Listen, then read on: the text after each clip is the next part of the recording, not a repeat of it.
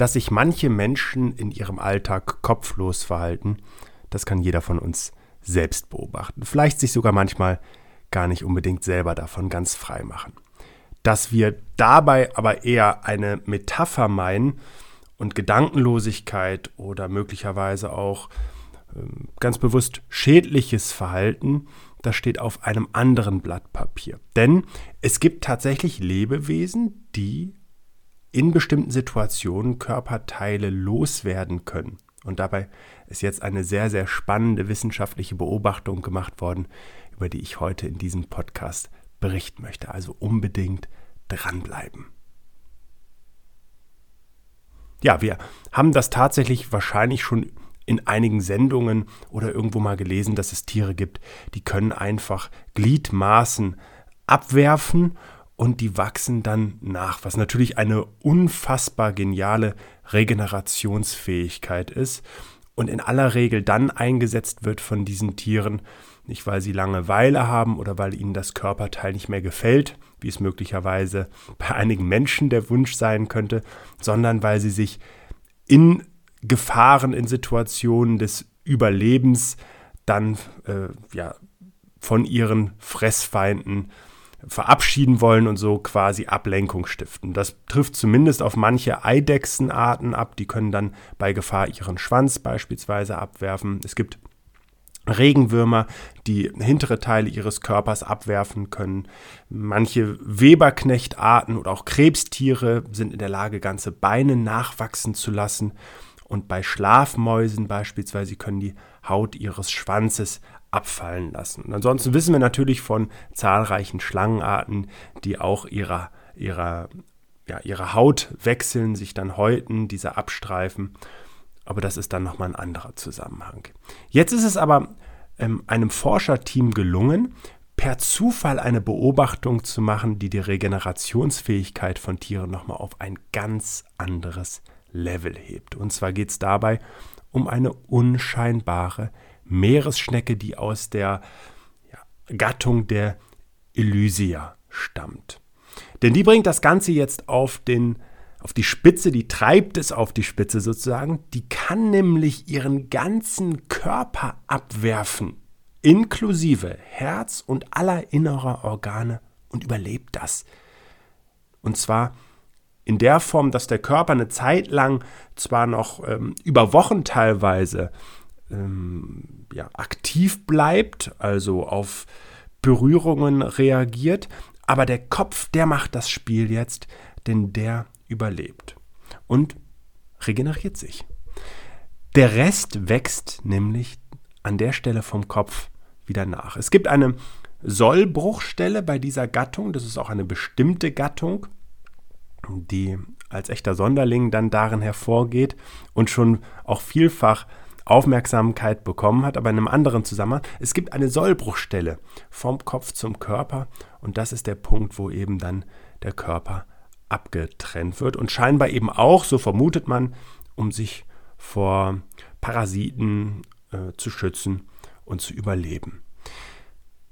Diese Gattung ist vorher schon mal in das Scheinwerferlicht gerückt, weil sie eine besondere Farbe hat. Das ist so eine Mischung aus rot-bräunlich und grün, denn die fressen bestimmte Algen und können dann die Chloroplasten aus den Algen in ihre eigenen Zellen einbauen. Das verleiht ihnen erstmal diese hübsche Farbe, hat aber noch einen ganz besonderen Mehrwert für die Tiere, denn sie sind in der Lage, darüber ein bisschen Photosynthese zu betreiben. Wer sich an Photosynthese zurückerinnern kann, vielleicht an den Biologieunterricht, der weiß, dass das die grüne Farbe der Blätter eben auch mit ausmacht, dass Bäume darüber, über die Sonneneinstrahlung eben Energie gewinnen können und ihr Wachstum erreichen können. Das ist im Übrigen eine Entdeckung jetzt einer japanischen Biologin gewesen, die dieses merkwürdige Phänomen der sogenannten Schlundsackschnecken. So, dazu gehören diese Weichtiere, ist keine Beleidigung, sondern die Gattung der Elysia, die diese besondere Fähigkeit eben hatten, sogar ihr gesamtes Überlebenspotenzial, das in Herz und Organen steckt, vom Kopf her zu regenerieren. Wer das mal genauer nachlesen möchte, ich äh, verlinke gerne die Studie aus Current Biology. Die beiden hauptverantwortlichen Wissenschaftler sind eine Frau, Mito, und ein Mann, User, aus Japan, wie gesagt, die eben per Zufallsbefund eines Morgens im Labor dieses Phänomen beobachten, dass der Kopf vom Körper getrennt durch die Gegend watschelte.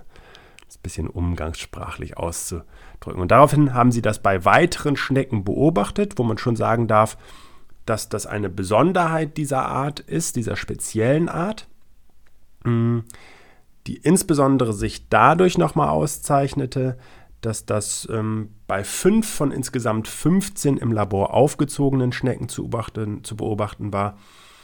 Ähm, ein Artkomplex nochmal dieser Gattung, die Marginata, Elysia cf. marginata. Da waren es beispielsweise bei wild aufgewachsenen dann im Gegensatz die Atrovirdes, so heißt die Elysia atrovirdes, da waren es drei von 82, die wild aufgewachsen waren.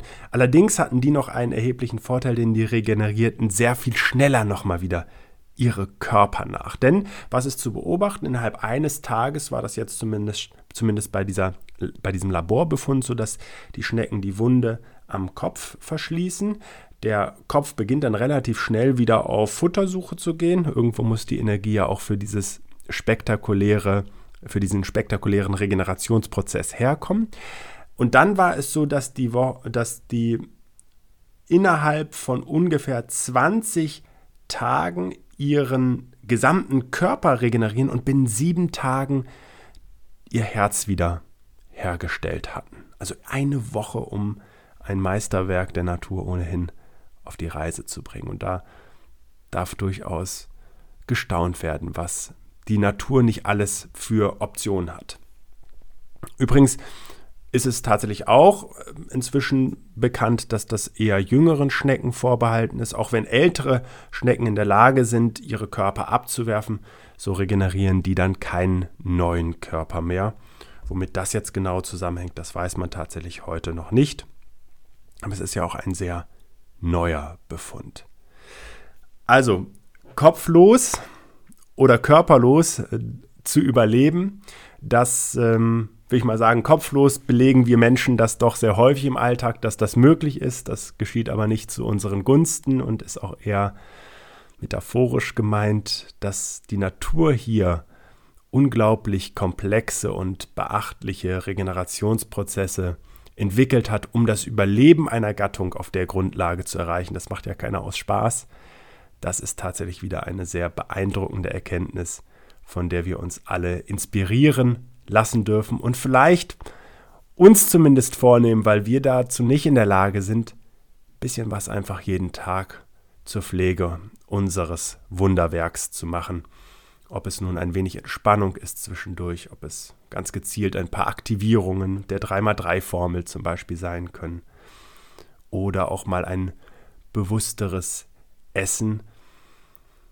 Das alles ist jedem selbst erstmal überlassen, trägt allerdings zu einer ganz einfachen Form der Selbstwertschätzung bei und vor allen Dingen zum Erhalt deines ganz persönlichen Wunderwerks. Dabei wünsche ich dir jetzt viel Spaß und freue mich auf unsere nächste Begegnung hier im Podcast. Alles Gute für dich.